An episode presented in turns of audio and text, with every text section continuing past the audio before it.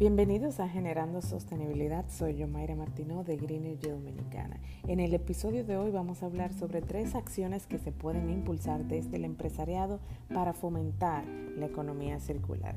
Eh, anteriormente habíamos conversado sobre las cosas que tú puedes hacer desde tu día a día, desde tu cotidianidad a partir del consumo. Hoy queremos resaltar lo que se puede hacer en el sector productivo. La primera acción que recomendamos es que eh, se utilice menos materia prima, menos recursos vírgenes de la tierra, ¿verdad? Que se han cortado menos árboles, que se necesite menos eh, papel, que se precisen menos plásticos para ser transformados en otros bienes.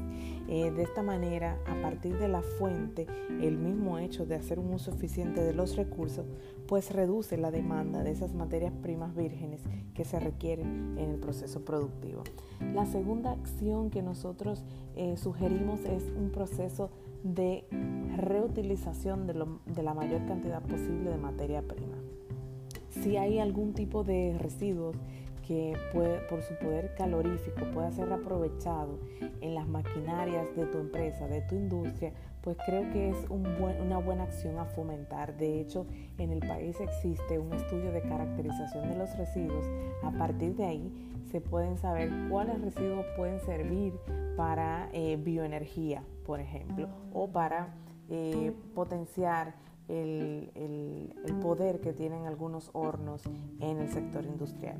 La tercera acción que no deja de ser importante es el rediseño o el ecodiseño y es que se haga una reingeniería del tipo de envoltura, del tipo de envases, del tipo de, utensilios que estamos eh, colocando en el mercado, de manera que se requiera menos materia prima, pero también que la materia prima que se use para ese diseño de ese, de ese bien o de ese producto pues pueda ser reusada, reutilizada eh, para, esas misma, para esos mismos fines o para otros propósitos. Con esas tres acciones desde el sector productivo se puede lograr una transición en la economía circular. Recuerden que este concepto trata de que el consumo que se haga de la materia prima no sea lineal, o sea que yo extraigo, proceso, consumo y desecho, sino que haya un círculo virtuoso alrededor de la materia prima que se extrae de la tierra, que pueda ser reinsertado en el mismo modelo productivo o reinsertado en otro uso eh, como materia prima secundaria. Así que les invitamos a mantener la sintonía con Generando Sostenibilidad y también con nuestras otras redes sociales. Estamos en YouTube como Green Energy Dominicana, en Instagram, en Facebook y en Twitter.